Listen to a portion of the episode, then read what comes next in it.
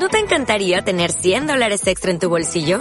Haz que un experto bilingüe de TurboTax declare tus impuestos para el 31 de marzo y obtén 100 dólares de vuelta al instante.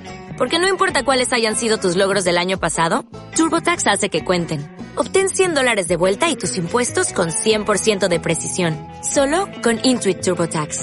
Debes declarar para el 31 de marzo. Crédito solo aplicable al costo de la presentación federal con TurboTax Full Service. Oferta sujeta a cambios o cancelación en cualquier momento.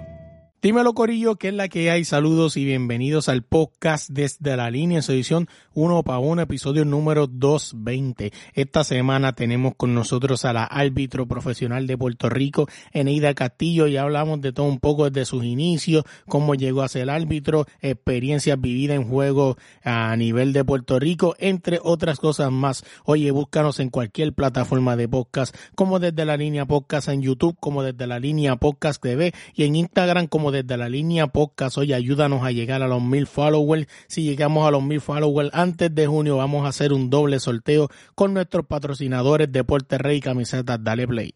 Bienvenidos al podcast Desde la Línea. Dímelo, gente, ¿qué es la que hay? Saludos y bienvenidos al podcast desde la línea de edición uno para uno. Esta semana tenemos con nosotros a la árbitro profesional de Puerto Rico, Eneida Castillo. ¿Cómo estás? Saludos, estamos bien, gracias a Dios, con la bendición de Dios siempre, con esto de las situaciones de la pandemia, estamos bien. Vamos a hablarles un ratito ahorita cómo como árbitro te ha afectado eso a ti, pero vamos a empezar con la primera pregunta que abre el debate de todo esto siempre en los podcasts. ¿Quién es Eneida Castillo? Bueno, Eneida Castillo dentro de lo profesional, eh, ámbito profesional, este, deportista, recreacionista, fajona, eh, en todo lo que, que, ¿verdad? que me he especializado. En el campo del baloncesto, pues obviamente pues árbitro federativo de alto rendimiento, del baloncesto superior femenino. En, fuera del baloncesto, pues soy terapista recreativa trabajando con envejecientes dándole un poco de recreación, la parte social, emocional, espiritual, mental, en todas las facetas, eh, a esa población, ¿verdad? Pues tan querida y que muchos la rechazan. No hay olvidada, o sea, porque este es algo como que, que tú me hablas de eso y me vienen a la mente muchas cosas, hasta con mi propia familia, porque es que es fácil cuando uno juzga a las personas a los demás y dice, ah, mira, mira esta familia como tiene olvidado a, su, a, su, a su ser querido de la, de la, edad, de la, edad, de la edad dorada. y, y, o sea, y yo también llego un momento a pecar de eso, no lo, no lo, no lo niego. Pero cuando te pasa en tu propia familia, que tú ves que tu misma familia, o sea, cuando esa persona era productiva, le sacaron hasta el vivir, y después cuando esa persona necesita de ti, o sea, es como que, ah, te está bien, ahí cuando pueda. Esa persona cuando tú necesitaste de ella, no te dijo cuando pueda. Eso es así. Eh, eh, es, bien triste, es triste entrar a la mayor parte de los centros de envejecientes y verlos solo. Verlos solo, ver que no hay llamada, no hay nada. Tú puedes quizás entrar a la habitación y no hay ni una foto de, de algún familiar eh, o quizás dialogar con ellos, que la mayor parte de ellos, este, la mente, ¿verdad? Queda, diríamos, a un 20% de recuerdos y ni tan siquiera recordarse de, ese ser querido. O sea, pero es por eso mismo, porque no le dedicamos los centros de envejecientes, no, no por, no, ¿verdad? No, no quiero tirarle, pero es un mercado. Es un mercado. Eh, pues tienen su ganancia, soy una dueña de un hogar, tengo unos envejecientes, pero es un dinero que te está llegando a cuenta de que, a cuenta de que simplemente le das un, plato de comida y, y, simplemente le pones el televisor al frente y está todo el día ahí. Eso yo creo que un buen familiar, una buena familia se puede, se puede estructurar y llevar a cabo esa función que hace una persona de un hogar como tú dices, al final del día no hay nada mejor que el amor de una familia. O sea, porque como tú dices, es negocio. Ellos van a hacer, ellos van a hacer su trabajo. Ellos vienen a hacer su trabajo, que es darte, este, tenerte un cuarto con, con sábanas limpias, con comida, con tu medicina al día y ya. Eso es así. Oye, sacándote de ahí, vamos a hablar un poquito de cómo fue eso. O sea, fuiste árbitro, pero ¿de algún momento llegaste a ser deportista o siempre quisiste ser árbitro desde siempre? Bueno, no, no, no, no, no. Lo de árbitro, eso fue ya al final. pero realmente deportista, de, aunque muchos lo, o sea, se considera un juego recreativo, un juego tradicional, que es el salto de la cuerda, pero acá en Puerto Rico lo conocemos como brincar la cuica. Y yo estuve desde mis ocho años siendo saltadora de, la cuerda en la Federación de Brincadores de Cuica en Puerto Rico. Eh, luego, ya a los 89, ya era la, número uno en cuestión de las la féminas, ¿verdad? Y estuve prácticamente como unos 10 o, 11 años siendo campeona nacional, donde aquel momento se establecía en las escuelas, solamente en las escuelas que actualmente todavía se hacen en la escuela aquí en Puerto Rico. Este, así que estuve por muchos años siendo este, saltadora de cuica número uno, muchos todavía me conocen, y todavía la brinca, todavía la brinco. Ella no me brinca, a mí yo la brinco.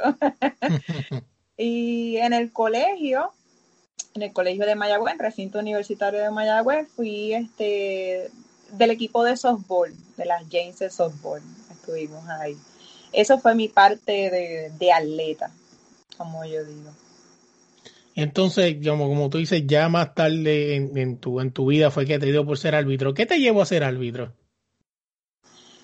Bueno, al inicio de yo certificarme la primera vez fue que en high school eh, ya estábamos en 12 y establecieron un programa donde cuando tú terminas ya te vamos a dar el diploma, tú tienes que hacer algo, tienes que ser productivo. Y había un programa que se llamaba Son Press. Ese lo dirigía el señor Marcos García, eh, árbitro muy bueno. Este, estuvo en su baloncesto superior masculino, ah, creo que todavía es evaluador lleva muchos años como evaluador en el baloncesto superior, y él era el que se llevaba el programa. Y, eh, fuimos como 40 estudiantes, fuimos como 40 estudiantes, que yo te puedo decir que actualmente como 5 o 6 todavía somos árbitros. De ahí, creo que estuve como un año, fui a la universidad, entré como atleta de softball, quedó afuera el arbitraje cuando ya estoy terminando este, mi bachillerato, pues un profesor dijo, tienes que hacer algo, no simplemente ser maestra de educación física, dedícate o a arbitraje o a entrenar. Y me fui por la parte de arbitraje, pero me fui con pelota, con pequeñas ligas. Y una condición pues en la piel, de acuerdo al sol, pues me limitó a no hacerlo más. Eh, me integraron en boxeo y la, el grupo que había en el área oeste, por diferencias de vicepresidente, presidente y directiva, rompió y me quedé a punto de coger esa certificación como juez de boxeo. Yo hubiese estado en el ring, no en un rectángulo cogiendo de aquí para allá, cogiendo de si no, este, despegando esos boxeadores a todo lo que da, que me apasiona, a mí me encanta el boxeo al no surgir, pues tiré la peseta y yo dije, yo creo que voy otra vez para baloncesto, porque tenía aquella certificación que para aquel momento cuando volví, esa certificación no servía. Así que tuve que coger otros cursos y como ya tenía, eh, ya tenía una base, pues me quedé en el baloncesto. Oye, Eneida, estaba escuchando una entrevista tuya, estaba viendo que, que te hicieron en un podcast que tienen de referee bastante interesante. O sea, que le den una esquinita a los referees. Que ahorita vamos a, entrar a hablarle un poquito de la visión del referee en, el deporte. Pero no sé, que como que escuché una anécdota y quiero que tú me la hagas bien, que fue de algo cuando tú te metiste a, a hacer este esas clases de árbitro que un creo que fue un maestro le dijo a él, tú, tú, tú, tú son malos, se quedan tales. sí, había.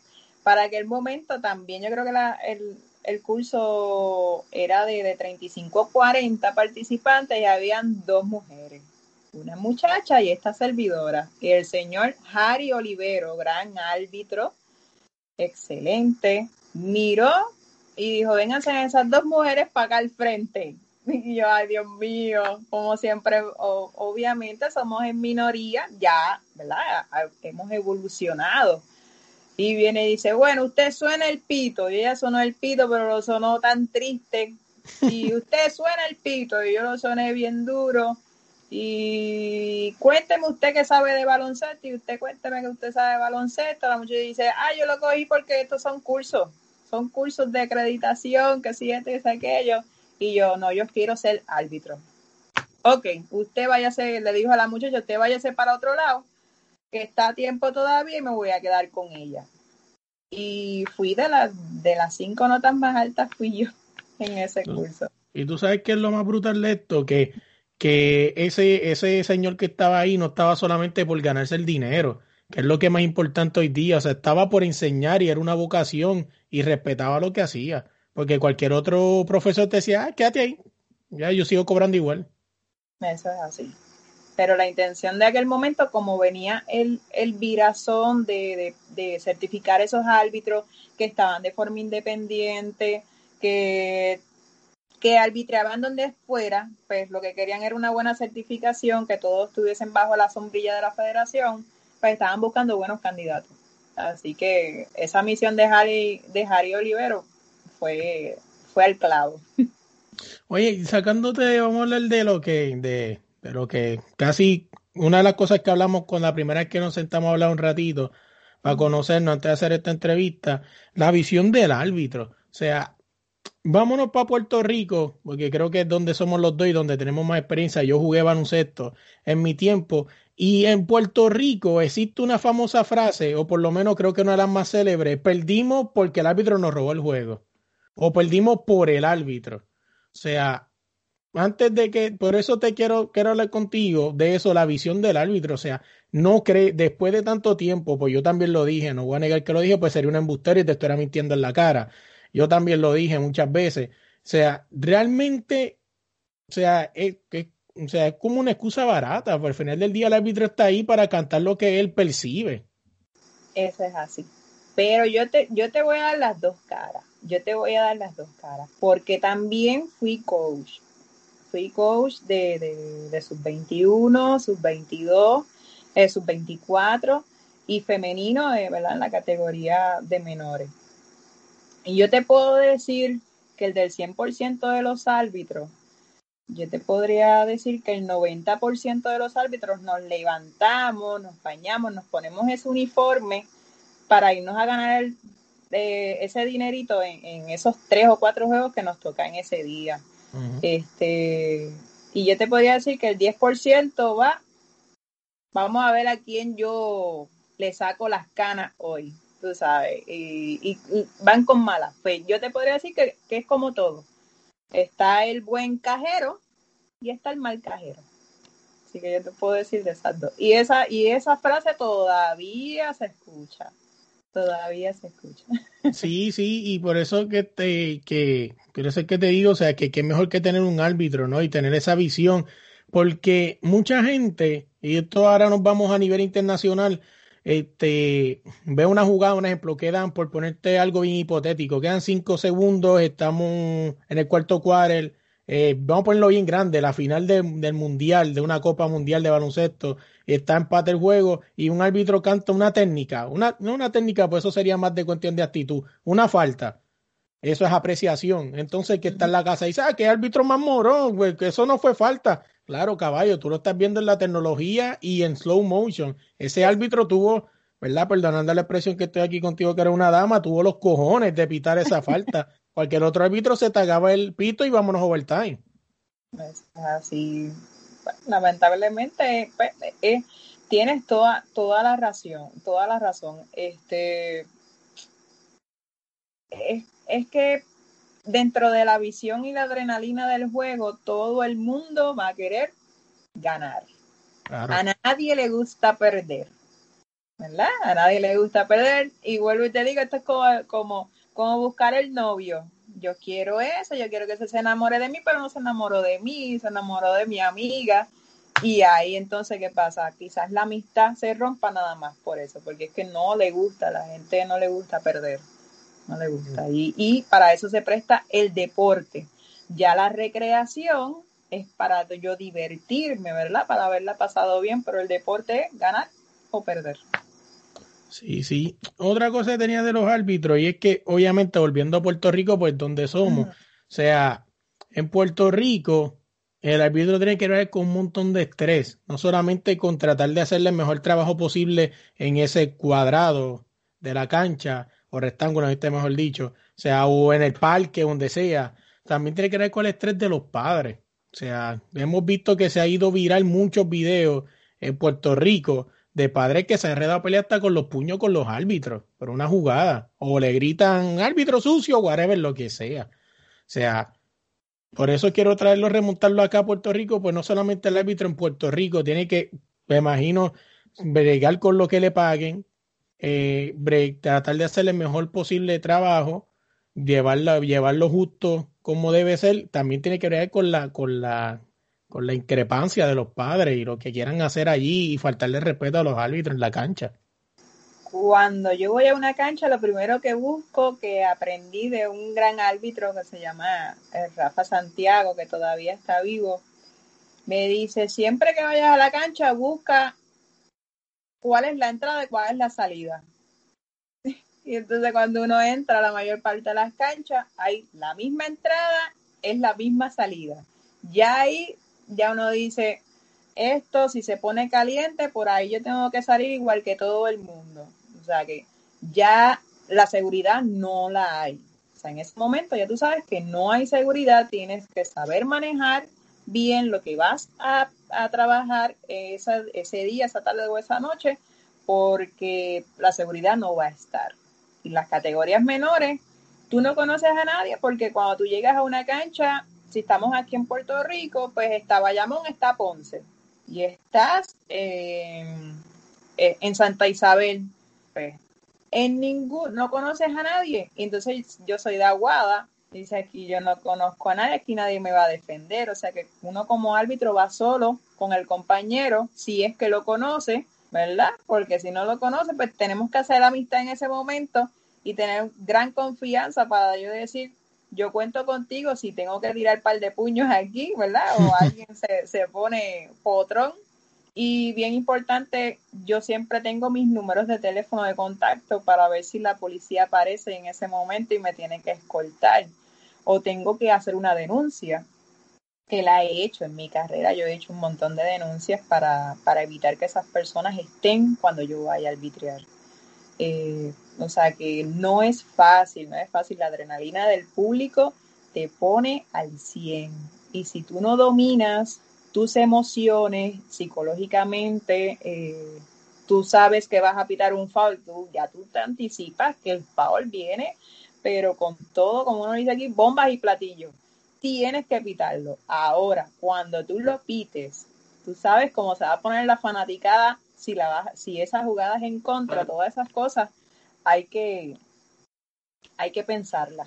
Por eso que el famoso manejo de juego va también con el manejo del público. hay que, y eso lo, lo, lo adquieres bajo la experiencia.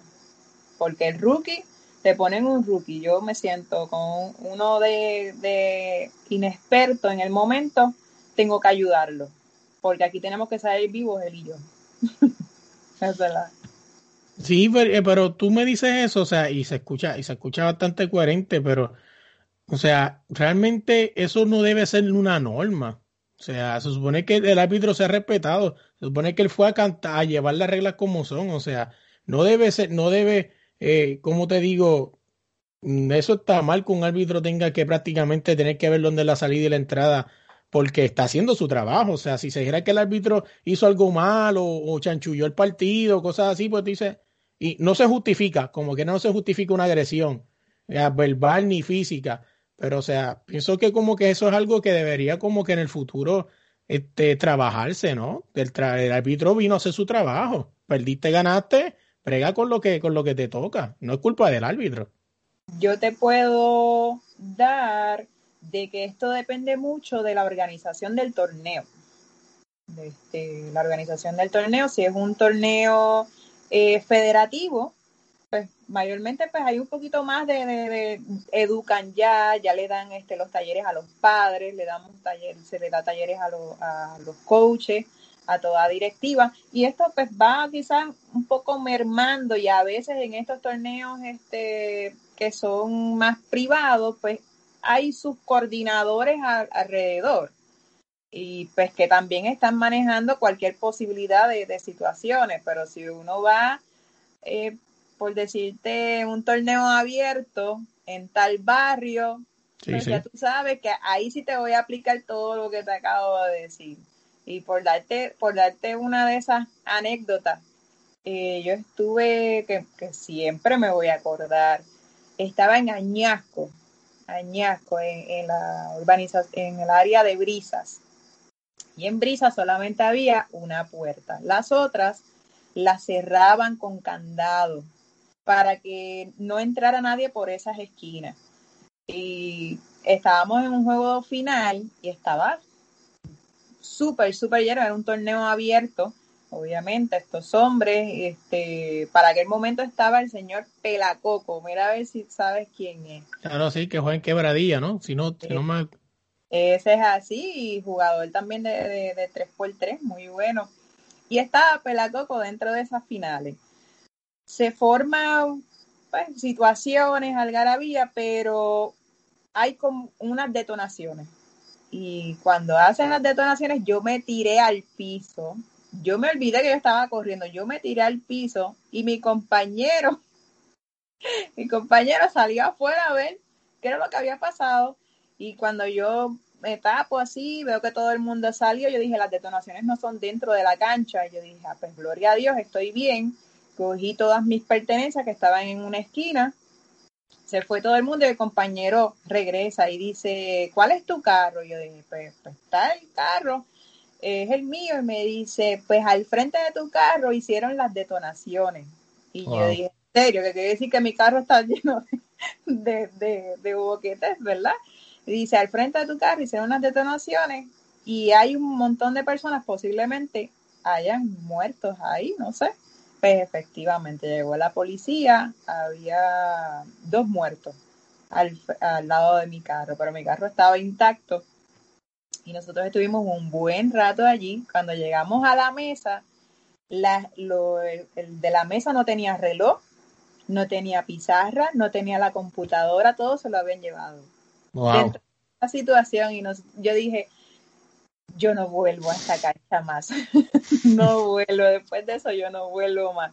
Dentro de las experiencias, pero yo te digo que la seguridad, por lo menos en torneos de barrio, eso pasa, pero en torneos privados, que haya una buena planificación, eso ha mejorado muchísimo, muchísimo. Sacándote de ahí, ya tengo como dos preguntas más y te dejo ir. Sea, al ser, esto yo creo que es bastante abarcador, ser árbitro femenino en Puerto Rico. O sea, sé que eh, para mí siempre he dicho, cada vez que hablo con, con, con muchachas en el boxeo femenino o jugadoras, son preguntas, esa pregunta a mí no me gustaría, quisiera algún día no tener ni que hacerla, porque estemos todos iguales, o sea, y no haya diferencia y no tenga que preguntarte a ti, ¿cuál es la diferencia? O sea, diferente ser un árbitro femenino en Puerto Rico que masculino, o sea, es obvio que existe diferencia. O sea, y quiero saber un poco lo que quieras contarme, o sea, un poquito de qué tan difícil es ser árbitro, este, en tu caso mujer en Puerto Rico.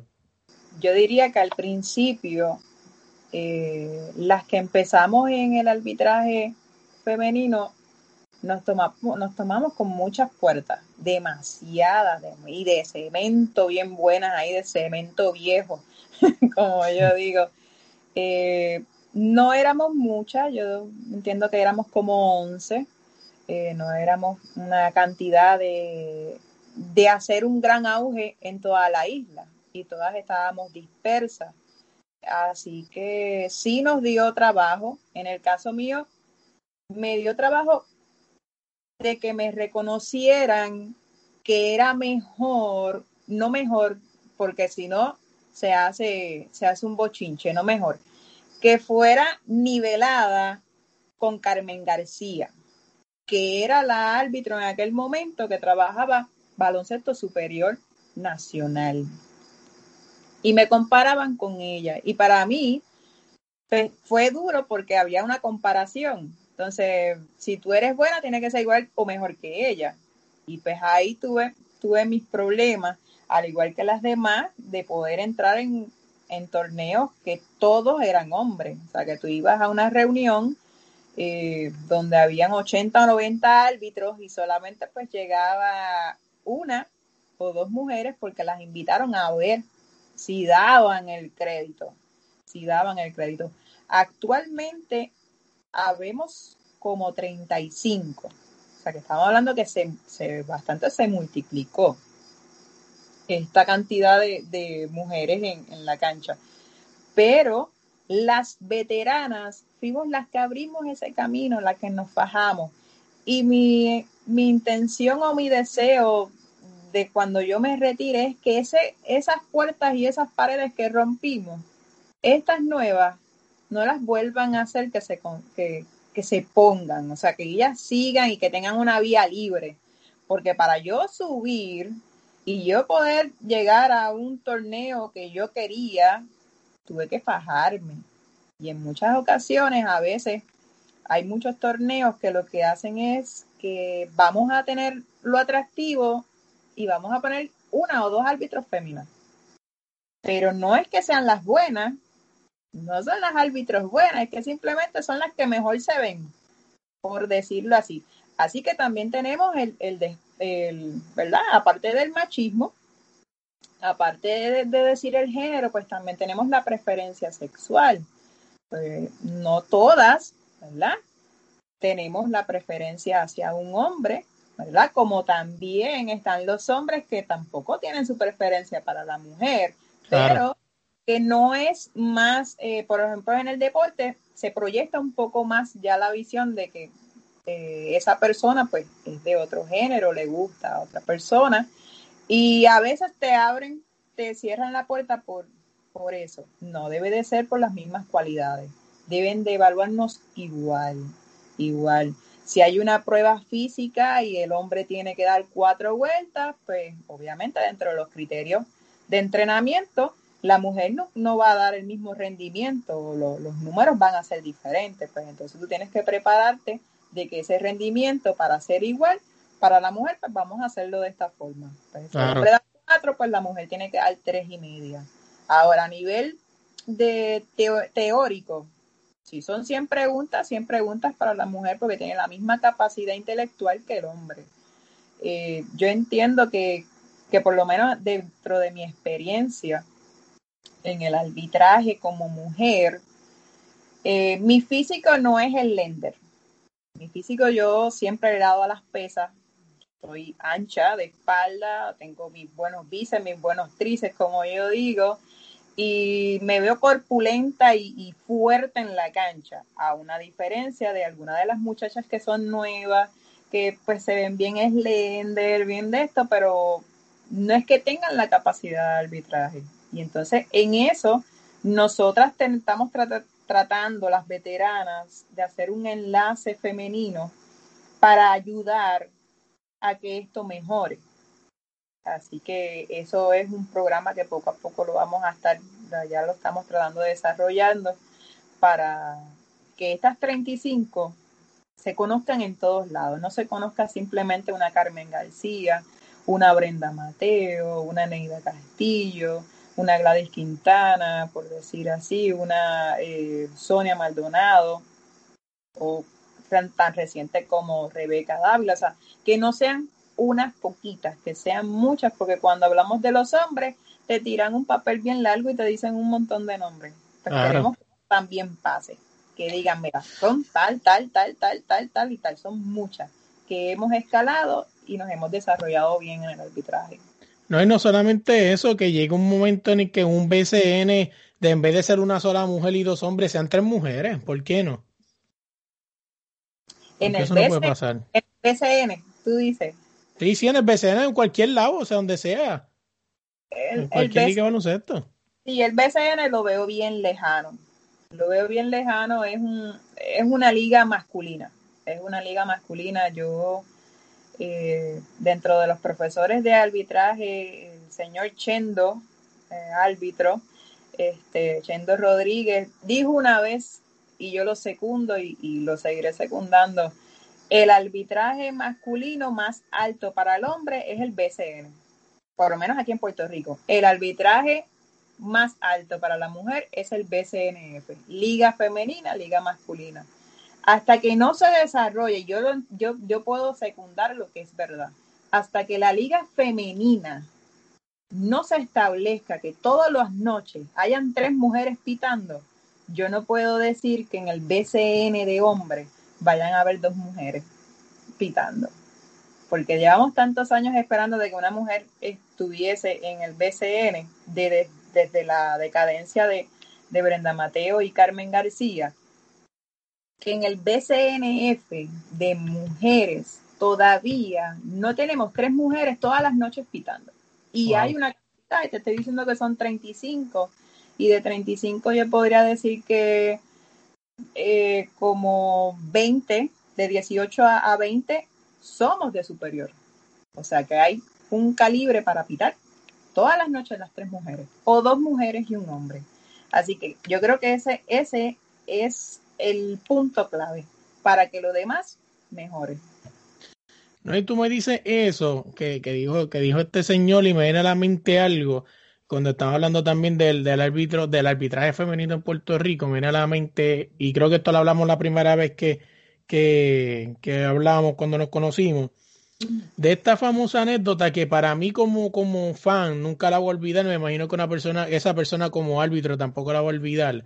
Y es un juego donde estuvo este estrella del equipo nacional y incre, increpa a una, a una árbitro femenino y le dice esta famosa frase, si tú quieres llegar al próximo nivel, no puedes quitar eso. O algo así. Yo sé que algo por ahí fue. O sea, quizás le estoy añadiendo, quitándolo un poco, pero lo más triste de esto es que lo focó, creo que si no me equivoco, el ente nacional. O sea, el, el, el creo que el que estaba transmitiendo eso. Y así mismo se leyó y yo creo que hasta se escuchó. O sea, si tú quieres pasar al próximo nivel, eso no lo puedes cantar. O sea, estoy casi sí. seguro que eso no se lo hubiese dicho a un Pucho Figueroa o a otro grande de los grandes del arbitraje masculino en Puerto Rico. Yo, yo voy a justificar un poquito a, al jugador. Para mí estaba frustrado y desenfocado. Claro. En ese momento, eh, eh, cuando pasan esas situaciones donde uno administra nuestro último recurso, que es el técnico, famoso técnico, es porque la persona está bien frustrada, está des desorganizada, está desenfocada porque la que estaba pitando es árbitro FIBA, es árbitro internacional, entonces tú me estás diciendo a mí lo más alto, pues es FIBA, ¿ok? Ahora, lo más alto, yo no puedo decir NBA, porque NBA es un espectáculo. O sea, sí, NBA es una liga aparte. Sí, es una liga aparte, o sea, WNBA y NBA son cosas, eh, son, son una estructura totalmente diferente, un espectáculo y no son todos los árbitros los que están ahí, así que la, la, que, la que le pitó el técnico a ese jugador es un árbitro de alto rendimiento, de, de lo más alto. Yo entiendo que él se desenfocó. Yo no sé si él se disculpó, no me acuerdo si él, tuvo algún tipo de disculpa después de esas expresiones, pero como todo le sacan hilo, así que eso fue lo, lo mejor que, que, que, hubo del juego, fue eso. no, sí, sí, y, y, y, eso, pero es como tú dices, mucha gente pierde perspectiva que la NBA es un mercado, o sea, y lo quieren poner como el mejor baloncesto del mundo. Si nos vamos por lo real, lo real, el mejor baloncesto del mundo es FIBA, es donde se... Qué mejor, qué mejor representante, qué mejor orgullo que ponerte la camisa que diga Puerto Rico, Colombia, Dominicana, depende donde usted sea, y que su himno lo toquen. ¿Qué más orgullo que ese? No, no creo que exista más ninguno. No creo. Se, yeah. se te pone esa, esa piel de gallina. no, no, sí. O sea, y es como todo el mercado, es como, como hace poco estaba escuchando un podcast que preguntaban por qué el campeón del MLB se le llama campeón mundial cuando la liga es de Estados Unidos. O sea, que es una pregunta válida y cuando tú lo buscas en Google encuentras la razón por qué, bla, bla, bla, por qué fue. Pero es cierto, o sea, es como todo mercado. ¿Por qué campeón del mundo si es campeón de Estados Unidos? Pero es como todo, es más fácil ponerlo grande. Como a Estados Unidos le encanta vender el deporte. Uh. Es así. Hay mucho dinero para mercadearlo. no, no, así. Muy, déjame que otra cosa tengo aquí antes de irnos. Creo que nada. Oye, ¿cómo te conseguimos en las redes? En las redes a mí, pues yo estoy así mismo como Aneida Castillo, como tal. Este, no soy tanto de, de redes sociales. Mi acción como árbitro, pues en las canchas. Así que en el caso como terapista recreativa, pues básicamente yo me mercadeo con, los hogares de envejecientes y a domicilio. Este, también soy groomer, así que recorto esos perros y le doy ese cariño hasta más no poder. Recibo un par de mordiscazos, pero también se le da cariño a esas mascotas. No, así, oye, a nosotros nos busca en todas las redes como el de la línea podcast, en cualquier plataforma de podcast como el de la línea podcast. Oye, Neida, gracias de verdad por la oportunidad. En verdad que, que teníamos esta entrevista pasada para hace tiempo. En verdad que, que me encanta eso y este año decidí hacerlo, traer todas estas personas que, que un ejemplo, un árbitro, que cuál es la visión, un productor, en el caso cuando lo haga en el futuro, de la visión de la música, porque son personas que son tan importantes en el, el productor en la música, el árbitro en el deporte, que lo tienen ahí como una figura, o sea, nunca se les pregunta. Por eso fue que dije que el podcast de estos muchachos que tienen de Ref Corner, o sea, es una iniciativa brutal, porque son gente que, o sea, el árbitro, el árbitro siempre ha estado toda la vida ahí, es quien lleva la regla, es quien tiene que saberse todo de memoria, o sea, es quien lleva la, la, la, los hilos del juego. O sea, y nunca se le pregunta su visión. O sea, siempre se le pregunta a LeBron James, a Carmelo Anthony, a Kobe, wow, lo grande que hicieron. Pero ¿y ese árbitro? O sea, ¿cuántas, cuántas Olimpiadas un fulanito pitó? ¿Cuántos mundiales pitó? ¿Cuántas finales de NBA? Porque eso no tampoco no, no se hace cool y se hace interesante y saber toda esa trayectoria que tengo un árbitro. No, estoy totalmente de acuerdo. Nosotros somos humanos también, somos en, en esa cancha todos somos seres humanos, todos somos seres pensantes, todos tenemos ese corazoncito que está funcionando a la adrenalina, igual que ese jugador, ese fanático, nuestra adrenalina, también está ahí. Este, también eh, tenemos nuestro sentir, también tenemos eh, nuestro conocimiento con los jugadores, sabemos quién es ese coach que, que nos va a trabajar toda la noche o, ese jugador que nos puede formar quizás algún tipo de, de, reseña en, en, el juego. Y también nos lesionamos, o sea, también tenemos nuestras cosas, como todos los jugadores, nosotros pues si estamos casados o, o tenemos nuestra pareja, nuestra familia, tenemos que desconectarnos en ese camerino, tenemos que dejarlo todo y decir, ahora hay un juego que hay que trabajar. No, no, así muy así que gracias Aneida por la oportunidad y nada, que se repita. Seguro, gracias que así.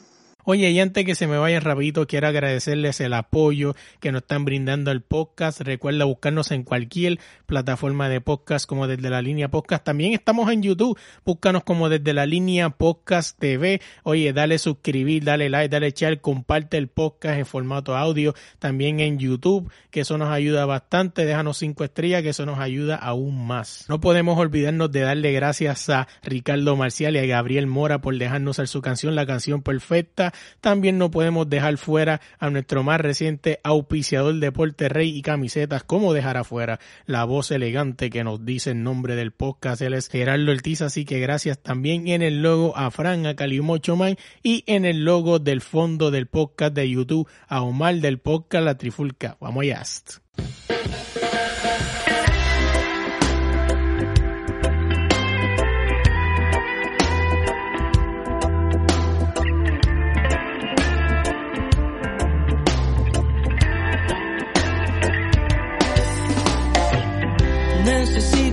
Canción para pensar en ti y decirte que quisiera verte ahora. Necesito una canción que se trate de ti y de los días que estuvimos boca a boca.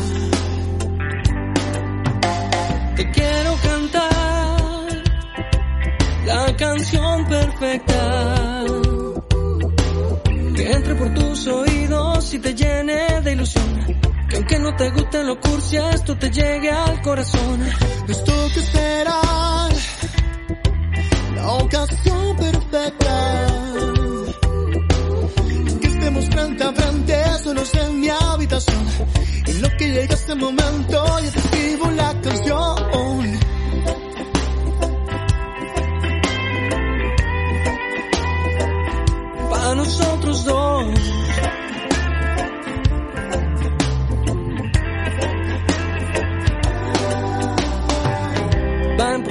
la canción y es dedicada a ti. Te siento aunque no estés aquí. Y asegura que lo bueno viene ahora. Hace bien cuando te sientes. Ya nos faltan menos días para vernos al fin. Mm, Y escribiéndote es más corta la demora.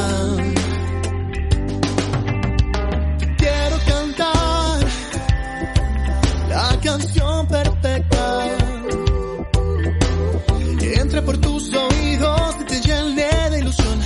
Aunque no te guste lo cursi, esto te llegue al corazón. Nos toca esperar la ocasión perfecta. En que estemos frente a frente, solos en mi habitación. Que lo que llega ese momento, yo te escribo la canción.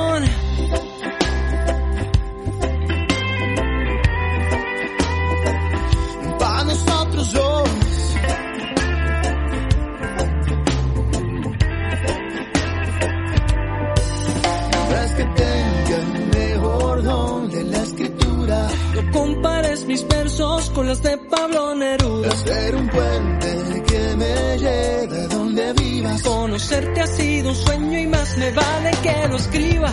Quiero cantar Quiero cantar la canción perfecta.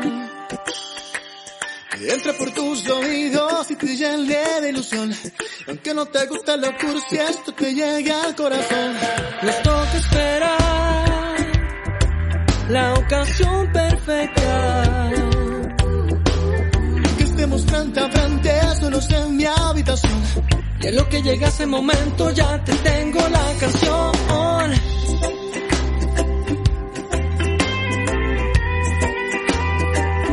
Para nosotros dos.